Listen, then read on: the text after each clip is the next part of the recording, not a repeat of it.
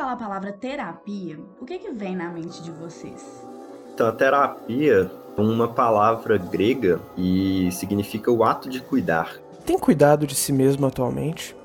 Não só da sua saúde física, mas também da sua saúde mental? As pessoas tendem a deixar a saúde mental para lá. É, sente qualquer outra coisa já procura um médico. E a saúde mental, a, a gente tende a deixar isso muito de lado. Tem a, as questões psicossomáticas, né? Que é justamente isso. O, o nosso emocional contra, controlando ali, né? Manifestações físicas. Então, é extremamente importante. E a gente fala, fala, fala sobre isso, né? É, especialmente estudantes da área da saúde. Só que muitas vezes a gente mesmo não procura, né? Quem faça terapia também, né? Não gosta de comentar muito até porque ainda tem muito preconceito em torno desse tema.